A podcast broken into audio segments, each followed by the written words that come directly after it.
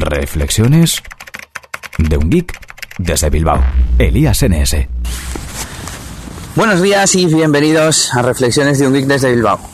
Hoy es lunes 13 de enero de 2014. Y bueno, lo primero que parece ser que ha vuelto el invierno. Ha vuelto, aunque no nos habíamos ido de él, pero las temperaturas sí. Tenemos 11 grados y dice Nelly, que ha mirado el tiempo. Que va a llover los próximos dos o tres días. Así que nada, esos 17, 18 grados de máxima que tuvimos la semana pasada parece ser que no van a continuar en esta. Pero bueno, estamos a lunes, ha pasado ya el fin de semana. Espero que el vuestro haya sido productivo. Nosotros hemos hecho un montón de cosas. Y vamos a ver si me aclaro un poco las ideas de cosas que quiero contar porque tengo un poco de, de, mezcla, de mejunje. Bien, lo primero, eh, como cada fin de semana he quedado con mi amigo Gaiska, que es un, es un manitas y es un desmontacosas. Se enteró de que mi smartwatch estaba roto, que se le había metido uno de los botones pues para adentro y claro, ya quería desmontarlo. Bueno, la verdad que yo le había dado ya, digamos, por perdido, me había costado 20 euros y no, no tenía intención de, de, repararlo ni nada, porque además tenía pensado hacer, o sea, comprar un, un, nuevo smartwatch, no sé si alguno de los de Sony o alguno de estas marcas raras que hay por ahí en Kickstarter o en algún sitio así. Y bueno, el caso es que buscamos una guía, nos pusimos a desmontarlo y en cuanto lo abrimos me dice, no lo hemos cargado. Digo, ¿qué ha pasado? Dice, nada, pues que eh, abriendo hemos eh, atravesado, hemos hecho un pequeño agujero a la banda de datos que va desde la placa base hasta la pantalla. La, banda sale de la parte de abajo del reloj y va a la de arriba, que es la pantalla. Así que nada, definitivamente ya ha, terminado de morir, lo hemos matado, le hemos hecho una eutanasia al, al reloj. Y terminaré la comparativa que tengo empezada desde hace ya tiempo de smartwatch para elegir uno. A ver si encontramos uno barato. Como por ejemplo el Sony Smartwatch 1, que estaba por 60 euros en el outlet de Sony. Y si ya el Live View me parecía que hacía bastantes cosas, pues el nuevo supongo que será bastante mejor. Aunque ahora eh, van a presentar el 3 dentro de poco, así que espero que el 2 baje de precio, no sé. Todo se andará. Bueno, más cosas, más cosas. Novedades en Gmail. Gmail ha lanzado un par de novedades recientemente que quería comentar aquí en el podcast. La verdad es que pensando en ellas me he dado cuenta de que yo pues sé de muchas cosas de tecnología, digamos, por ejemplo de esto de Gmail, de Gmail pues me considero experto, tengo desde el principio y creo que uso pues, prácticamente todas las funcionalidades del, del gestor de correo web. Pero por ejemplo, mmm, hay una hay secciones que yo las configuro una vez y luego no me acuerdo dónde están o cómo funcionaban. Sé que las tengo activas y ya está. Y eh, con alguna de estas cosas, pues me, me, puede pasar lo mismo en el futuro. Lo digo porque os iba a invitar a que preguntaseis dudas de Gmail pero pensé, joder, si muchas cosas no sé cómo se hacen, sé que las uso y que las tengo puestas, pero no sé si son un Google, un Gmail Labs, no sé si están en la configuración general, no sé si me la hace una extensión, que también suelo tener extensiones y plugins. Pero bueno, vamos con las novedades. Una es que al parecer, mm, bueno, no sé si sabéis, Gmail te servía las imágenes de los correos pues ocultas, ¿no? Y te salía el típico botón de ver imágenes o ver imágenes siempre para este destinatario. Pues parece ser que era porque las imágenes podían ser maliciosas, que total, yo le daba siempre a ver, no sé vosotros, ¿tú Nelly? También, salvo que estuviera con datos y veía que ocupaba mucho la imagen y la abría luego en casa. Yo es que directamente, para que sea una imagen maliciosa, tiene que ser que el remitente no lo conozco. Entonces directamente borro el correo, pero bueno.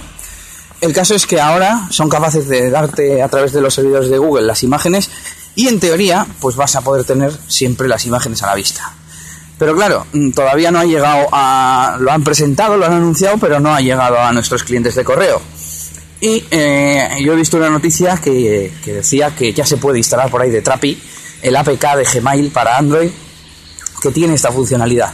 Lo que no sé si, si hay que activarla o viene activada por defecto o cómo funcionará. Y la otra novedad de Gmail, no sé si de Gmail o de Google Plus, pero están íntimamente relacionadas, es que eh, van a poner una nueva función. Mira, ya me acordaba que venía lo de antes, de, no recordar dónde están las funcionalidades. Bueno, van a activar una nueva función, también han presentado, que que van a permitir que desde tu cuenta de Google Plus te escriban un correo, te escriban un mensaje que te llega a tu mensaje de. a tu buzón de Gmail. Si tienes al remitente en tu lista de contactos, pues ese email te llegará a tu bandeja de entrada principal y si no, te llegará a la pestaña social. Además, desde Gmail podremos configurar a quién le damos permiso para que nos envíe este tipo de mensajes. A todo el mundo, a círculos extendidos, es decir, amigos de nuestros amigos, a círculos, a nuestros amigos, o a nadie. Entonces, eh, parece ser que hay una pequeña polémica en que Google, dicen, yo no lo he visto todavía, van a poner por defecto que la privacidad sea todo el mundo.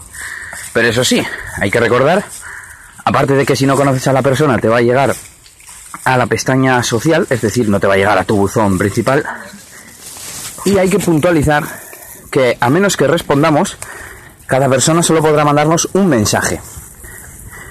Bueno, la verdad es que, bueno, me parece algo que está bien para fomentar la interacción pues en internet. Yo que sé, a mí me gustaría que cualquiera que escucha mi podcast me pueda escribir un mensaje desde Google Plus sin yo tenerle agregado a mis círculos. Y la verdad es que el spam, pues en teoría estaría controlado mediante tanto la privacidad, el nivel de privacidad, como el tema de, de, que no te pueden mandar de nuevo si tú no contestas. Eso sí, me gustaría que Google por defecto pusiera la privacidad al mínimo. Es decir, que tú tengas que activar la funcionalidad. Que te salga uno de estos tours tan bonitos que hacen. Mira, te explicamos la nueva funcionalidad, patatín, patatán. ¿Quieres activarla? ¿Sí? No. Ya está. ¿O quién quieres que, permitir que te mande mensajes? Nadie. Círculos. Círculos ampliados, todo el mundo. ¿eh? Cualquiera en Google Plus, vamos. Y en cualquier caso, aquí viene lo de el de Yavi, a mí me suena que, esta funcionalidad ya estaba, que se podía permitir que cualquiera te enviase un mensaje desde tu perfil de Google Plus. Yo tenía en mente como que la tengo activada y demás, pero bueno, en cualquier caso, cuando llegue a mi Gmail, si es que no la tengo ya, habrá que investigar. Cuando me llegue ya os contaré cuál es la privacidad con la que viene y qué tal funciona. Bueno, y como he hecho otras veces, os animo a mandar vuestros mensajes, consultas, dudas, lo que queráis. ¿eh? Estoy aquí para a vuestra disposición. Además, eh, yo soy de los que miran los comentarios, porque como ya he dicho alguna vez, hay mucho podcaster que no, no mira los comentarios, no contesta por lo menos los comentarios. Y es más, yo voy a empezar a, a no dejar comentarios. Suelto bombas en mis redes sociales opinando sobre las cosas y ya está, así mucho mejor, porque total, para que no me contesten, o mira, se me ocurre, voy a dejar mis comentarios aquí en el podcast. De paso, quizás puedo ayudar a alguien o, empezar un, un, debate con alguien que haya opinado o que tenga alguna impresión sobre ese tema. Aquí termina este episodio empezado a la mañana y terminado a la tarde. Y nada, saluditos de Elías NS y nos vemos en el próximo capítulo. Esto ha sido todo por este capítulo. Pronto, Elías tendrá más cosas de las que hablaros en Reflexiones de un Geek desde Bilbao. Hasta la próxima. Y recuerda que puedes buscar a Elías Gómez en Google Plus o en Twitter. Arroba ElíasNS.